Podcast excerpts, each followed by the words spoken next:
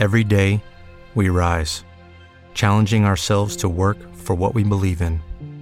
At U.S. Border Patrol, protecting our borders is more than a job, it's a calling. Agents answer the call, working together to keep our country and communities safe.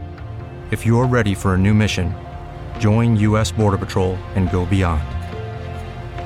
Learn more at cbp.gov/careers.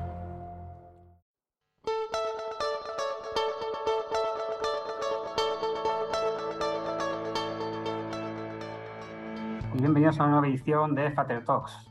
1004. Podría ser una cifra más, pero no, no lo es. Se trata del número de personas que fallecieron el año pasado en siniestros viales, según datos de la DGT. Un dato numérico en el que detrás se esconden auténticos dramas personales, proyectos de vida truncados y familias que quedan rotas. Un motivo más que suficiente para no existir en nuestro empeño por fomentar y promover la seguridad vial en el entorno laboral, con la celebración de nuestra quinta Semana de la Seguridad Vial Laboral con la que hoy ponemos el cierre con este Fater Talk. A pesar de que la seguridad vial ha evolucionado de forma positiva en nuestro país, todavía hay mucho margen de mejora y no nos podemos conformar con que solo, entre comillas, hayan fallecido 1.004 personas en el último año. Además, estamos ante un momento de grandes retos viales, pues a los tradicionales factores de riesgo que siguen ocasionando accidentes y víctimas, se han añadido recientemente otros nuevos como la nueva forma de movilidad, bicicletas, patinetes, car sharing o también las distracciones tecnológicas, y para hablar de todo esto, hoy contamos con una persona que ha dedicado prácticamente toda su vida profesional a la seguridad vial. Se trata de Bartolomé Vargas. Por hacer un breve repaso a su trayectoria, comentaros que Bartolomé ingresó en la carrera fiscal en el año 76 como abogado fiscal de la Audiencia Provincial de Santa Cruz de Tenerife. Pocos años después fue nombrado abogado fiscal de la Fiscalía de Audiencia Provincial de Málaga. Después fue nombrado fiscal jefe de la Audiencia Provincial de Guadalajara y en 1994 fue nombrado fiscal del Tribunal Supremo en la sección de lo penal. En el año 99 se le concede la Cruz de Honor de San Raimundo de Peñafort y en el año 2006 tomó posesión como fiscal de Seguridad Vial. Todo un placer, todo un lujo tenerte hoy aquí, estimado Bartolomé. Buenos días y bienvenido. Buenos días, buenos días Carlos, David, Mar, buenos días a la fraternidad, qué nombre tan bonito, fraternidad, ¿verdad? Sentirse cercanos, próximos, la humanidad en todo, la humanidad en las mutuas, la humanidad en este ámbito, ¿no? Y bueno, decir que realmente pues vivimos un momento de incertidumbre eh, colectiva, ¿no? Y qué importante es la seguridad, sentirse seguro, estar seguro. En ese sentido, las mutuas cumplen pues un indolente un papel, ¿no? Y las empresas que invierten en ello se que bien técnicos de prevención de riesgos, prevenir riesgos, afrontar riesgos. Estamos en un mundo de riesgos y sobre todo ahora, ¿no? Por eso tiene todo el sentido y os felicito a vosotros y a los directivos que lo han promovido también estas jornadas, bien para compartir este mundo de seguridades, de coberturas, de, riesgos, de, reflexionar juntos y de compartir, y lo comparto desde ahora con todos los que me están oyendo, eh, mi apoyo a todos los que trabajan aquí en esta empresa con esta finalidad pues altruista en definitiva, ¿no?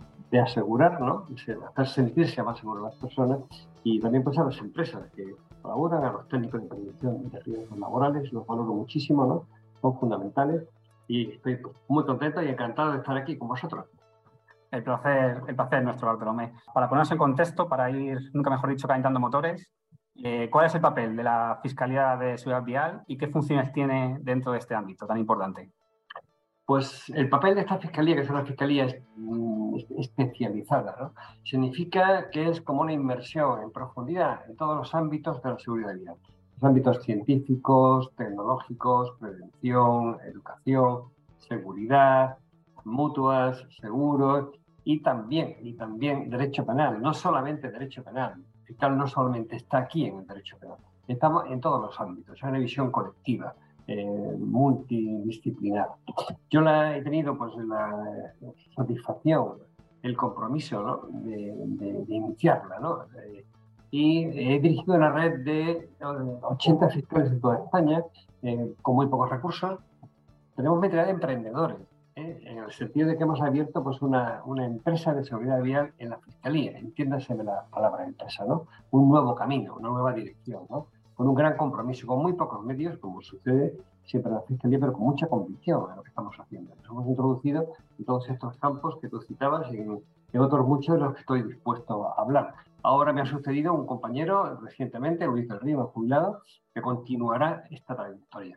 No hay un límite eh, a la seguridad vial, hay tantísimas cuestiones interrelacionadas a la movilidad en las ciudades, las tecnologías, en fin, tantas, tantos temas por, por abrir todavía que mi compañero que me sucede, su gran fiscal, tiene mucho camino por delante.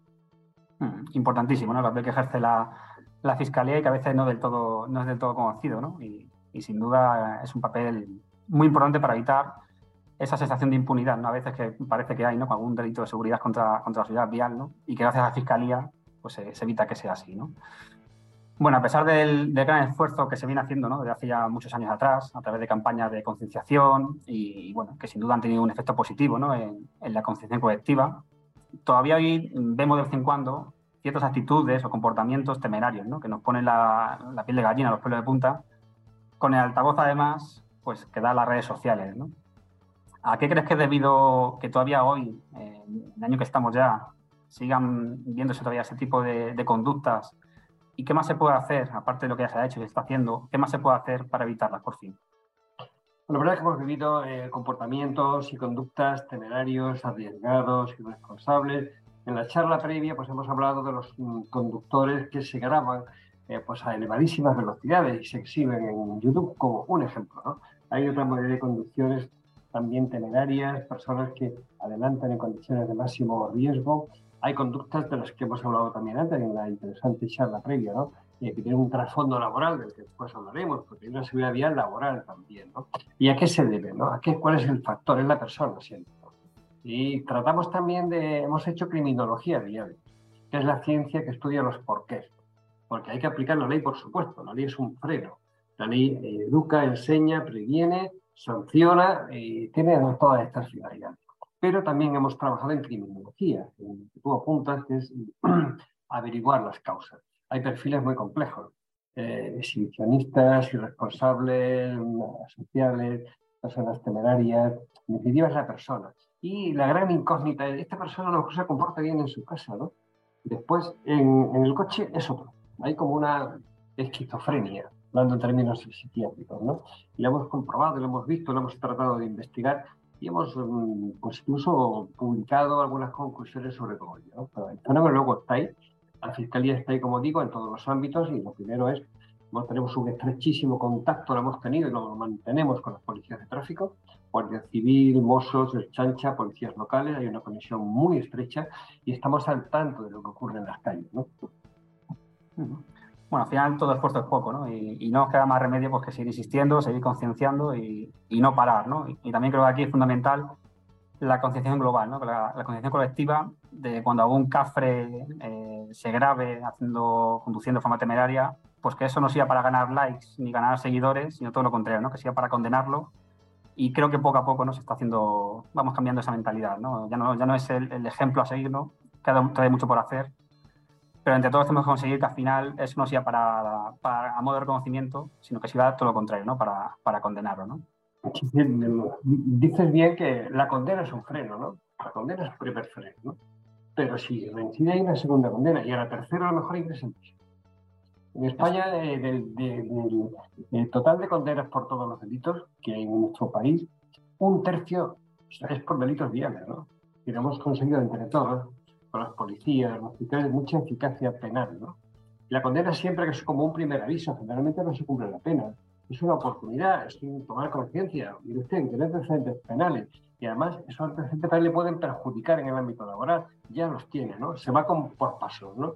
Y llega un momento en que, en que la, la, persistencia, ¿no? La falta de responsabilidad, ¿no? El no controlar el comportamiento ante un aviso que te da un juez o una condena que está en el registro central de penado, que continúa, pues, pues hay aproximadamente mil, más de mil personas ingresadas en prisión. No es que lo deseemos, porque no hay más remedio, porque van a producir una tragedia, ¿no? ¿Mm? Claro, el derecho penal tiene esa función, pero insisto antes también, y, y termino para que tú continúes tu, tu entrevista, disculpa, pues eh, es muy importante, junto a eso, la educación, la prevención, educar, prevenir. ¿eh? Allí se habla de prevención siempre de riesgo, ¿verdad? Hay que prevenir delitos y educar. Bien, estamos en eso fundamental. Y hablando de conductores temerarios, detrás de muchos accidentes hay conductores que sabiendo que van a coger el coche, pues lo hacen bajo los efectos del alcohol o de las drogas. ¿Eres partidario de endurecer todavía más las penas para ese tipo de conductor y también rebajar a cero cero el límite de consumo de alcohol? Bueno, eh, realmente hay todos los años hay 50.000 condenas por, conducción bajo la influencia del alcohol, uno de los índices más altos de Europa y mucha eficacia que se debe a las policías y, a los fiscales especializados. ¿no? Es un número de condenas eh, muy alto, en, en, drogas pocas. Ahí, más que elevar las penas, es que haya más eficacia, porque es más difícil la prueba. En alcohol basta con una tasa objetivada, que es 0,6. 0,6 ¿eh? todo el mundo la conoce, esa tasa. Pasando ahí, estás en el Código Penal. En las drogas no hay una tasa porque es eh, científicamente inviable ponerla. Entonces, tenemos que probar la influencia de las drogas. Y eso es mucho más complejo.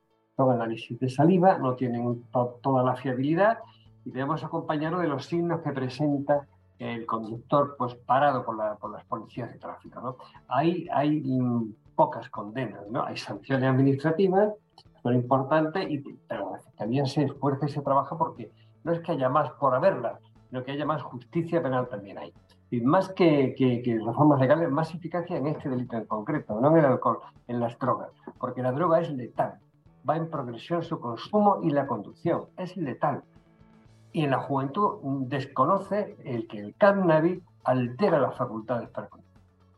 Es más, algunos creen que es hasta bueno, algunos jóvenes. Me lo, dicen, me lo decían las policías, es que piensan que, que les sienta bien y es letal para la conducción. Provoca enormes tragedias para conducir.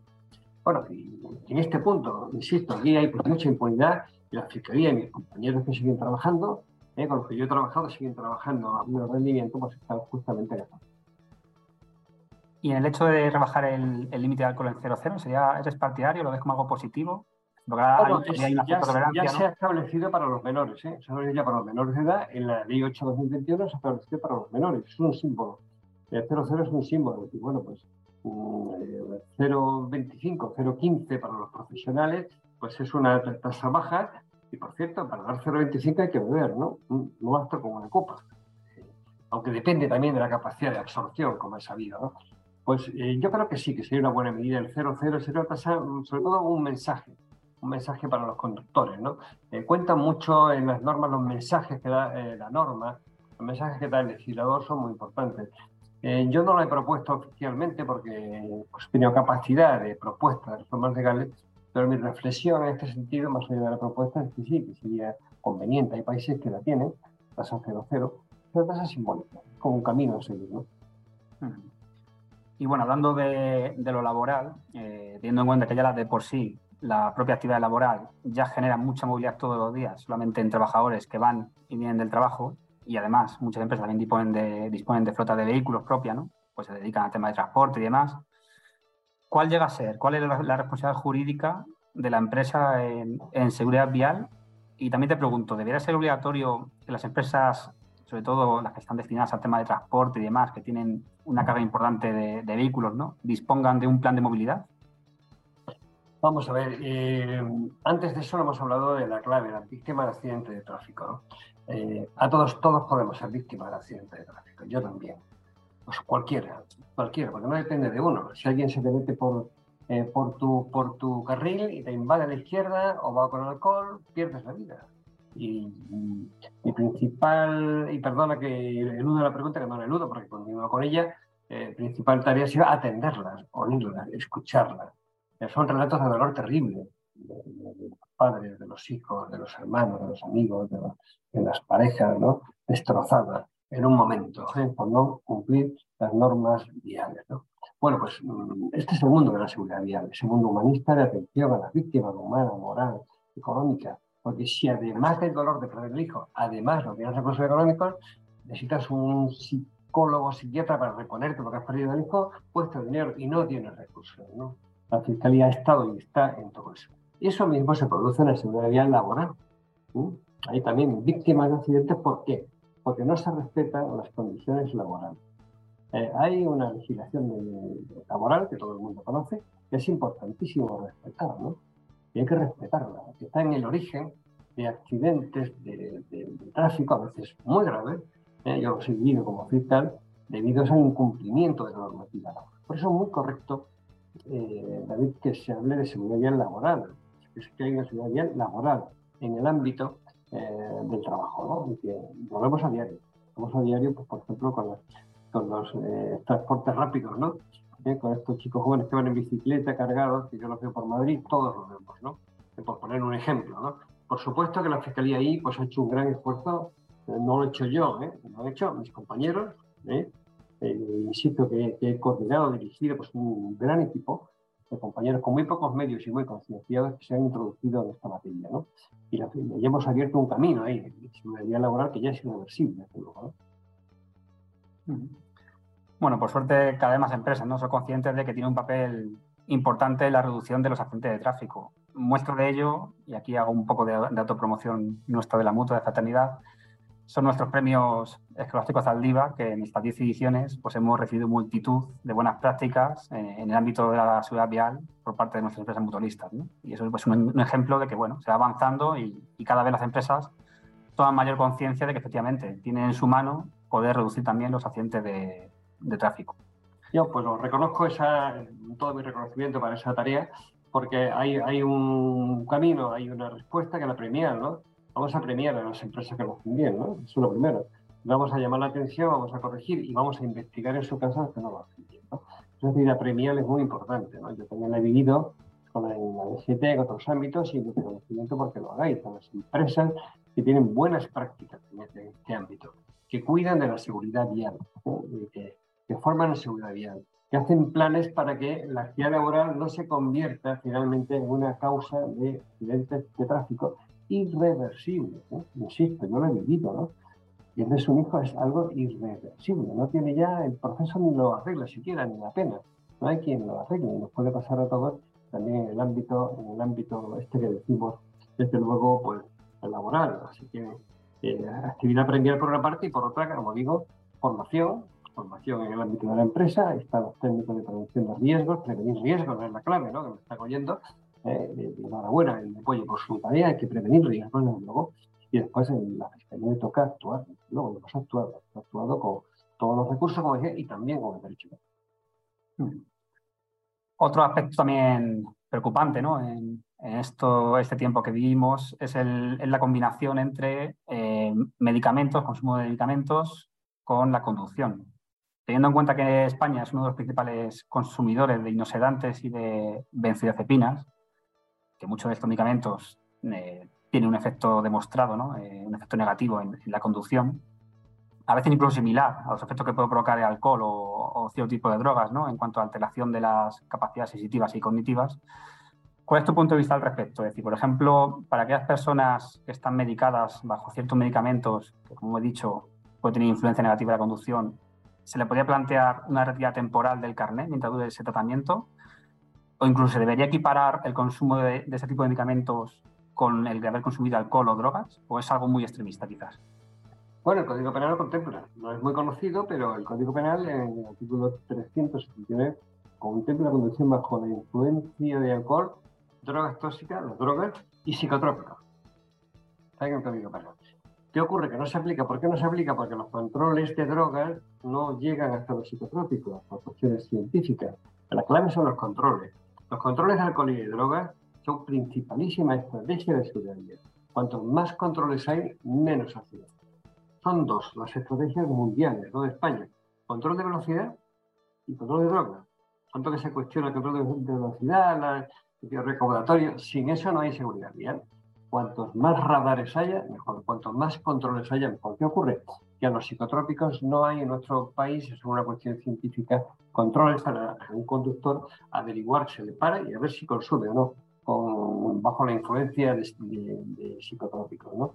Algún procedimiento hay porque está en el Código Penal, pero no hay control. Es más complejo, es más difícil. A lo mejor para el conductor el, policía tiene tanta experiencia, tenemos muy buenas policías de tráfico. Yo he trabajado con ellas, le paga, le observa, le mira, eh, eh, llegan atestado con signa todos los, todos los, todo su comportamiento y a lo mejor se puede conseguir, no es muy frecuente, pero alguna condena hay por conducir bajo la influencia de medicamentos, de psicotrópicos que alteran la conducción. Hay un segundo problema también, y es que eh, es la prescripción médica. Eh, los médicos y no, hemos, propuesto que prescriban que prescriban no conducir, como prescripción en la, en, la historia clínica, que prescriban no conducir bajo la influencia de ciertos medicamentos. ¿no? Hay un problema sanitario que lo hemos ocultado, ¿no? ¿Eh? que, los médicos lo saben y saben quién no puede conducir, porque tiene una medicación incompatible. ¿no? es la prevención, de adelantarse derecho penal y poco, vamos a la prevención. Hemos trabajado pues, con, con las eh, autoridades competentes de sanidad, hospitales, para que eh, haya pues, una prescripción de no conducir, ¿no? De no conducir. Y en algún caso también hemos planteado, eh, en fin, de los temas que ha quedado pendiente, que mi sucesor con mis compañeros combinarán seguro también, pues que haya pues, un intercambio de información entre hospitales y DGT, ¿no? Estamos en la ley de protección de datos, una cuestión delicada, ¿no? Pero ¿qué pasa si un médico sabe que está prescribiendo una medicación y que no puede conducir que conduce? Se plantea el diario en los hospitales. Bueno, dejo la cuestión no abierta, sino que está planteada, nosotros lo hemos planteado, lo hemos estudiado, mis compañeros siguen con ella. Claro. Aquí creo que va a jugar un papel fundamental, una vez más, la conciencia individual y colectiva. ¿no? Es decir, si sabes que estás tomando un medicamento que puede afectar eh, a la conducción, lo más sensato eh, sería ya pues, dejar de conducir por un tiempo, ¿no? mientras dure ese tratamiento por voluntad propia, ya sin que nadie te lo prohíba. ¿no? Pues sabes que puede ser, pues, ocasionar accidente. ¿no? El problema yo creo es un poco también el que tú has comentado, que quizá muchas veces pues, o no se llega a conocer que el medicamento afecta a la conducción porque nadie se lee el prospecto, o bien se minusvalora eh, el riesgo, ¿no? Parece que no, que no tiene capacidad de influencia en, la conducción, ¿no? Entonces, bueno. Está muy bien lo que dices, un problema de conciencia y problema del médico. El médico que lo prescribe se lo diga. Claro. no puede conducir, no puede conducir. Información. No puede conducir. Pero es muy de la conciencia individual. Lo que pasa es que a veces no se tiene. El médico sí que lo sabe, ¿no? Por eso decía que la Fiscalía se ha dirigido eh, a la colaboración de los médicos, los protocolos que se han hecho algunos, con algunos hospitales en ese sentido. Hmm. Y bueno, no hay, que decir que hoy en día vivimos en el mundo de la inmediatez, eh, todo lo que nos para ya, mañana ya es tarde, y a este respecto es habitual que todos, alguna vez hemos usado una app de comida para que nos llegue a, casa, que se comprometen a, traer el pedido en un determinado tiempo, ¿no? O el e-commerce, ¿no? Con un compromiso de entrega en el día. Puede ser que tanto nosotros, con el papel de consumidores, como sobre todo la empresa, ¿no? Se esté incitando a ese repartidor que tiene que cumplir un tiempo de entrega a adoptar conductas inseguras para poder cumplir con ese compromiso de entrega urgente. Bueno, la verdad es que sí, la verdad es que también la Fiscalía pues, eh, se lo ha planteado, lo ha abordado, lo ha investigado, lo ha investigado en algunas ocasiones, eh, como comentábamos, ¿no? Pues claro que sí, ¿no? Eh, no voy a negar, desde luego, pues ni entrar en estos transportes ni soy quien para hacer una valoración empresarial, ¿no? Pero sí jurídicas y sí de seguridad vial, ¿no? Desde luego, eso hay que hacerlo siempre, que, la haces muy bien y que yo también como fiscal lo he hecho con mis compañeros, ¿no? estos mm, eh, empresas, bueno, estamos hablando de los transportes que todos vemos en ciudad, transportes rápidos, eh, gente que va pues, pasando de horas y tal, y asumiendo riesgo. ¿no? Es la ciudadanía laboral, aquí entramos ya de lleno en la ciudadanía laboral. O poníamos un ejemplo del conductor, el, perdón, del empresario de una flota de transportes y que no los eh, que no pasa la ITV, por ejemplo.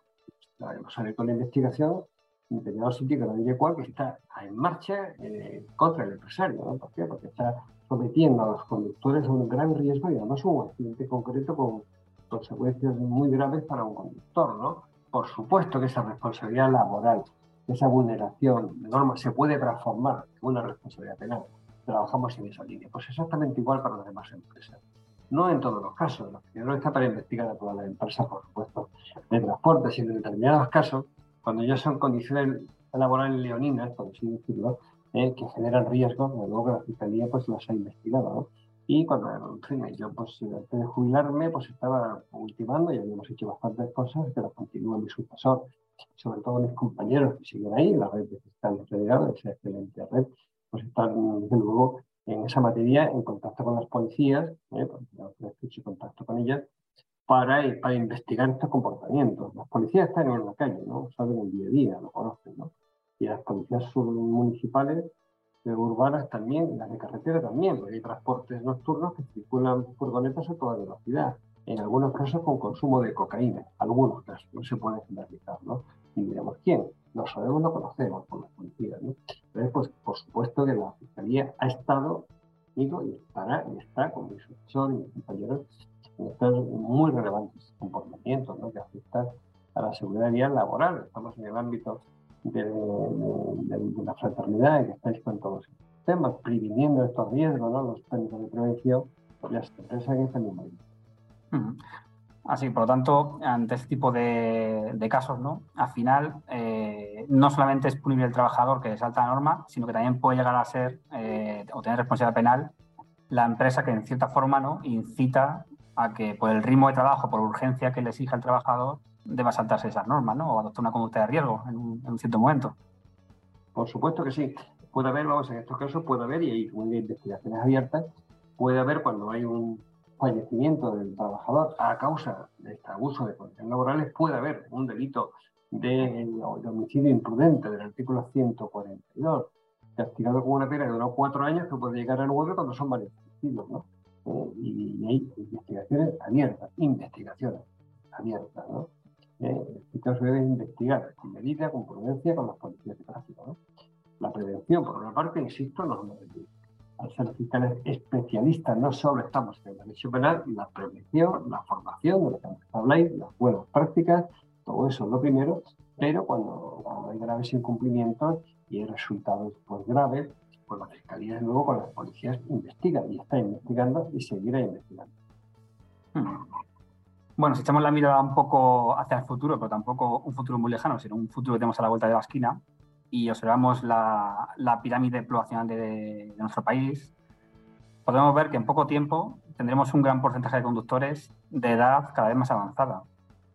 Sabemos que a partir de cierta edad, en muchos casos se produce un deterioro cognitivo de, bueno, que puede llegar a afectar o que puede ser incompatible con la conducción. ¿Cuál es tu visión acerca de este problema que tenemos, como digo, a la vuelta de la esquina y si el actual examen psicotécnico es suficiente para garantizar la actitud del conductor? Pues verdaderamente también nos hemos planteado este problema, hemos entrado en él. Es cierto, hay un envejecimiento de la población. Desgraciadamente hay pocos hijos, ¿no? Tendría que haber más natalidad. Estamos en, abajo del todo en natalidad. Yo no voy aquí a animar a que, que tenga todo el mundo hijos, no es mi tarea, pero estamos en, abajo del todo en la natalidad, ¿no? En, Europa. ¿Eh? Entonces, pues la población envejece y efectivamente hay estadísticas de que de aquí pues, a 20 30 años un porcentaje muy alto de conductores mayores de 65 años. El problema que está ahí.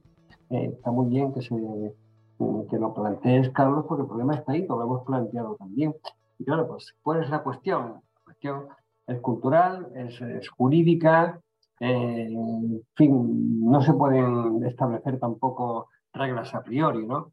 Hay personas con 70 años, 75 que están muy bien, pero que están, regular, ¿no? Están regular en cuanto a facultades son las claves de concentración y atención. La conducción requiere facultades de, atención, ahí está la clave. En la conducción es un comportamiento que, que requiere ciertas facultades intelectuales, que no son las mismas que para leer, ¿no? Son otro tipo de facultades de captar el medio, los reflejos y todo eso. Claro, se van, se van deteriorando con la edad, aunque no hay reglas fijas, insisto, ¿eh? gente que tiene conservar facultades excelentes. Fijar edades es muy complejo aquí. La cuestión en la que decías son las, revisiones, ¿no? ¿Eh? Que sean revisiones rigurosas. Ahí está un poco la cuestión muy bien de la llave. No siempre lo son, no voy a generalizar, ¿no? Hay que hacer revisiones rigurosas. De verdad. Eh, en esto está pendiente pues una reforma, la DGT lo sabe, yo he trabajado en muchísimo con, contacto con la, con la DGT. ¿eh? he sido y aquí compañero fiscal de sala coordinador para coordinarse cada uno de sus funciones con las demás entidades públicas que trabajan en la materia y se está justamente eh, abordando estas temáticas con posibles también reformas, reformas, eh, reformas legislativas, ¿no? Pero desde luego hay que mejorar eh, mucho el régimen de los, de los centros que hacen esos reconocimientos. Ese reconocimiento es de verdad. el reconocimiento médico no puede ser un trámite, ¿no? Tiene que ser algo de verdad, porque además viene bien. Viene bien ir al médico, que te vean, ¿no? Que te vean todo y además tus facultades para, para conducir. No siempre es así. Es más, la Fiscalía en casos extremos, porque el derecho penal es el último recurso, hemos investigado algunos centros llegan a cometer pues, falsedades, ¿no? Bueno, recuerdo un asunto de de, un hombre con tantos años que tiene un Parkinson, ¿no? visible le dieron el certificado de aptitud, ¿no? Lo investigamos, ¿no? Derecho penal, insisto, está siempre al final. ¿no? Pero aquí pues tiene un camino por recorrer, se va poco a poco recorriendo, que es la calidad del reconocimiento de centros con, con los profesionales adecuados. ¿eh?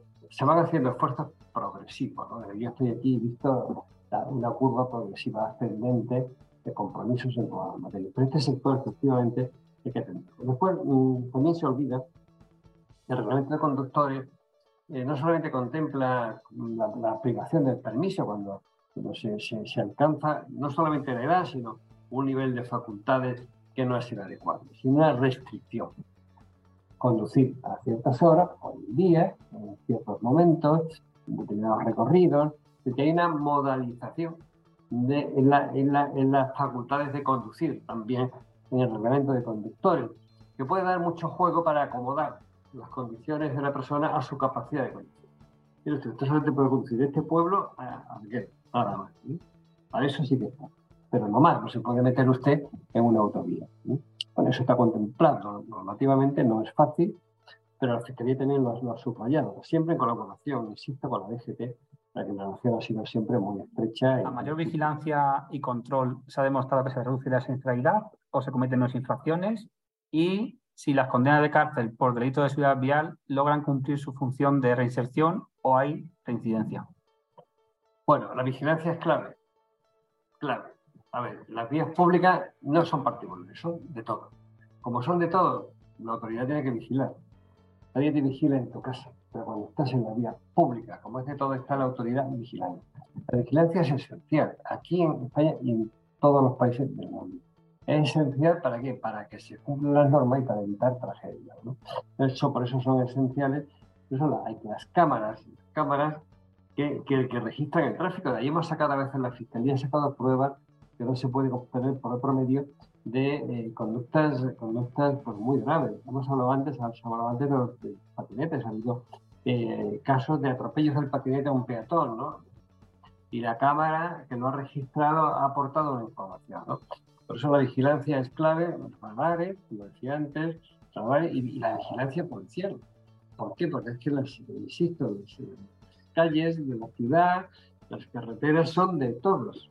Y, hay, conductores que tienen una visión patrimonial, que son suyos, no son suyos, son de todos, que viven con todos.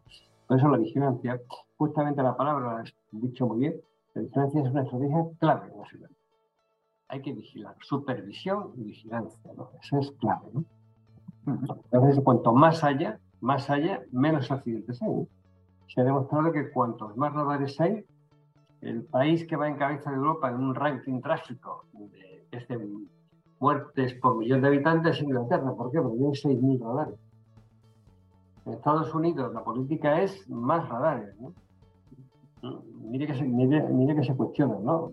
Son recaudatorios, flaco favor se hace a la seguridad vial con esos trajes, nada de eso, ¿no? Los radares sal, salvan vidas como los controles de alcoholemia, ¿no? Si te paran un control, vigilando, te paran, embriagado, ha evitado que te mates tú, o tu, o tu marido, o tu mujer, o tu novio, o tu amigo. La vigilancia salva vidas y es una estrategia, en definitiva, pues, eh, Carlos, es esencial. Y en cuanto a la segunda pregunta que lanzaba, que era que si las condenas realmente cumplían esa función ah. de reinserción o había reincidentes. Sí, pues yo he estado en, prisión, en la prisión, he estado en prisiones con, con autores de delitos viales, estado con ellos, he hablado con ellos. Eh, las prisiones españolas son de las mejores o las mejores de Europa. La prisión nunca es buena, que se le entienda bien. ¿no? Yo he estado ahí, sé lo que es estar ahí, ¿no? es muy duro, es muy difícil, ¿no? En ese mundo aislado, ¿no? Pero dicho eso, pues la verdad es que son, tenemos muy buenas prisiones. Hay mucha reinserción social, ONG, maestros, psicólogos, educadores. La verdad se hace una gran tarea de reinserción. La gran mayoría vuelven reinsertados. En seguridad yo diría que hay un porcentaje bajísimo de reinserción en estos delitos. En otros quizás menos, pero en estos muy pocos. El que ha pasado por prisión mm, generalmente no vuelve no vuelve, ¿no? Porque la prisión es dura y vuelve reinsertado también. Pues hay cursos de formación. Yo he estado en, las prisiones en cursos en las que tenía colaborado, cursos de educación. Han estado las asociaciones. Cuando, claro, cuando luego una víctima de accidente de tráfico hablábamos de Sleno, de Marco Goyo, que es un símbolo. Tuvo un accidente de tráfico, cambió su vida, su visión medular y se ha dedicado a un mensaje y va a las prisiones y nos explica. Pues claro, los que están allí por delitos viales mmm, cambian a lo mejor su mentalidad, ¿no? Es una gran tarea, desde luego, en ese sentido. ¿Por qué en empresas, especialmente las dedicadas al transporte de viajeros o de mercancías por carretera, no se establecen ciertos controles de vigilancia de la salud a los trabajadores de forma periódica? ¿Y por qué no se va a establecer como obligatorio en estos vehículos sistemas como el, como el que el alcohol no permite arrancar el vehículo si se detecta que el conductor ha bebido, es decir, el alcoholoc? ¿Por qué no se va a instalar en este tipo de vehículos? Sí, bueno, el alcohol ya el reciente reglamento europeo de fabricación de vehículos que se acaba de aprobar ya prevé ya la obligatoria instalación del alcohol para los que se matriculen a partir de ahora. Ya es un paso de la Unión Europea. No olvidemos que España está sometida también a las políticas europeas y a la normativa europea de seguridad vial. Por ejemplo, en transporte por carretera son reglamentos europeos, no es por España, son reglamentos europeos. ¿no? Entonces, en este sentido, pues, pues el alcohol pues desde luego, sin ninguna duda, pues es una, una muy buena medida muy buena medida y, hay, hay, dos sistemas, un sistema de voluntariedad y un sistema de obligación. Insisto que el reglamento europeo acaba de eh, imponer la obligación de que se lleve, se lleve pues, el alcohol. ¿no? Pero, probablemente pues es un mecanismo de prevención sin ningún valor. Y la otra pregunta era, Carlos, la otra pregunta, perdona. Sí, que por qué en empresas que se dedican realmente a, o principalmente al transporte de viajeros o de mercancías por carretera, no se establecen controles de vigilancia de salud a los trabajadores de forma periódica. Bueno, eh, realmente eso hay que hacerlo, evidentemente hay que hacerlo. Eh, hay que hacer los controles, eh, sobre todo con los, los profesionales que trabajan para las empresas, tienen que estar sometidos a rigurosos, rigurosos controles de salud. Eh, la mayoría de las empresas los cumple, otras no. Y después, eh, cuando se produce la tragedia, pues eh, la fiscalía investiga, luego, ¿no? Y más de un caso hemos investigado, ¿no? Bueno, ¿y por qué estaba conduciendo en estas condiciones? Lo sabía la empresa. Lo sabía la empresa, si lo sabía la empresa, se puede plantear siempre con medida, insisto, una responsabilidad penal. Puede plantearse, puede plantear, ¿no? ¿Mm? Se puede plantear. Vamos a investigar, la fiscal investiga lo primero, con, de instrucción, eh, ya, con la policía siempre previamente. Pero cuando llegamos a los juzgados, por supuesto, hace peticiones al, al, juzgado en este sentido para que, para que se investigue y efectivamente, pues, pues, en estos casos puede haber una responsabilidad también penal, la puede haber, ¿no? yo creo que ya siempre la puede haber, ¿no? Si la empresa sabe que no está en condiciones o para conducir, ¿eh? Eh, eh, lo conoce o no le hace, pues los, los controles, hay que hacerlos, ¿no? En los profesionales hay que hacer controles, a ver cómo, cómo se vuelve con... sobre todo mm, los conductores profesionales, pues de tantas horas, conduciendo de muchas horas se produce un desgaste también, muchas veces personal, ¿no? A veces de problemas, como se sabe, traumatológicos, de mucho tipo que nos hemos conocido, hemos, hemos, nos hemos abierto a la información de todos los, los ámbitos y desde luego son decisivos estos, controles de salud para los profesionales. Decisivos, ¿no? Vale, como todavía quedan unos minutillos, te planteo una última pregunta, eh, hablando ya de muy a futuro, a lo mejor quizás, el tema del coche autónomo. Eh, hemos visto una noticia hace estos días atrás, creo que fue en China, en la cual un coche autónomo de un fabricante bastante puntero, no os decir el nombre, aunque bueno, lo podéis imaginar seguramente, eh, parece ser, parece ser, eh, no sabe muy bien la, el motivo, pero bueno, todo indica que de repente se volvió loco el software o lo que sea del coche y eh, el coche prácticamente entró fuera de control, se puso a no sé cuántos kilómetros por hora en una vía urbana hasta que chocó contra, creo fue otro coche y creo que mató a dos personas. Claro, todo esto jurídicamente pone todo patas arriba, ¿no? Es decir, claro, ¿quién va a ser el responsable en ese aspecto? ¿Va a ser el fabricante del vehículo? ¿Va a ser el fabricante del software? claro, en ese tipo de situaciones. Todavía no está el coche autónomo, ¿eh? es un futurible, porque ya efectivamente hay pruebas, está ahí, ¿no? Bueno, es que los, ingenieros tienen una capacidad de invención muy grande, porque nosotros hemos seguido todo eso, lógicamente, y hemos seguido todos los proyectos de ingeniería, ¿no? También sabido es que está el proyecto del coche espacial. Y se circula por ley, ¿no? No digo que está, ¿eh? y está más, más viable es el coche autónomo que está ya en pruebas en Estados Unidos, aquí también ha habido pruebas, y lo hemos estudiado, ¿no? Plantea efectivamente muchos problemas, ¿no? Para el seguro, ¿no? quién asegura, cómo se asegura, tiene que haber pues, un seguro, evidentemente, que cubra pues, riesgos. ¿no? Aquí hablamos de mutuas que están en el ámbito de, tan, tan importante de las, de las coberturas, de, eh, fin, de cubrir la inseguridad, ¿no? la incertidumbre que en este caso pues, el coche autónomo, pues, luego que la genera. ¿no? Y, pues, lo primero, el, el, seguro. Ya están, lo están escribiendo las aseguradoras, hemos estado en contacto con ellas a nivel nacional y a nivel europeo ¿no? también, ¿no? a ver cuál es la cobertura del seguro. ¿no? La seguridad siempre lo, lo primero. Si hay pues, pues una tragedia, pues cuanto menos una indemnización, una cobertura, una respuesta, ¿no? Desde lo que también pues eh, trabajan los técnicos, los mutuos, dar respuestas a las situaciones de riesgos y cuando se han producido pues mm, eh, resultados eh, que atentan contra, contra la salud. ¿no? Y después hay problemas también de responsabilidad penal en el caso del accidente. Pues. El derecho penal rige la doctrina lo que se llama la imputación objetiva. ¿Quién se imputa accidente? Por resumir, ¿no? ¿A quién se imputa el accidente? Pues a quién? lo has hecho muy bien, ¿no? La cuestión es muy compleja, ¿no? Eh, el autor del software, en esa cadena que hay ahí, de empresas que intervienen, ¿en cuál de ellas, no? Bueno, yo me imagino que si la coches autónomos, ahora, estuvieran ya circulando y hubiera un accidente, era la fiscalía abrir una investigación, lo primero, ¿no? Eh, primero investigar, como siempre, ¿no? Es que la prensa salen las investigaciones, muchas veces está investigando y no tiene ningún valor que no hay una sentencia de condena o solución, el proceso no ha llegado a nada, a muy poco, ¿no? Se van tomando algunas medidas progresivas. ¿Qué haría la Fiscalía? Si ya coche investigar, desde luego, ¿no? ¿Cuál de esas empresas tiene un papel más relevante, más determinante en la producción de la ciudad? No lo hemos planteado en esos escenarios, hemos trabajado y los trabajando hoy en eso, ¿eh? porque nuestra obligación es adelantarnos a lo que ya es un futuro presente. Muy bien, Bartolomé, pues eh, llegamos al final. Eh, ha sido un auténtico placer eh, compartir contigo estos minutos. Alguien que ha dedicado prácticamente toda su trayectoria profesional al mundo de la seguridad vial y ha visto tantos y tantos casos y tantas causas de accidente. Y ha sido un auténtico placer que escucharte y, tenerte hoy con nosotros en este Pater Talk. Muchas gracias. Para mí también ha sido un placer estar aquí y compartir con vosotros, con fraternidad eh, con todo el, el todos los que estáis en el, creando seguridades en definitiva. Es un mundo incierto, hay que crear seguridades. Técnicos, empresarios, con todos ellos. Mi reconocimiento, mi apoyo a vosotros y luego pues también ahí. encantado de estar aquí. Muchas gracias.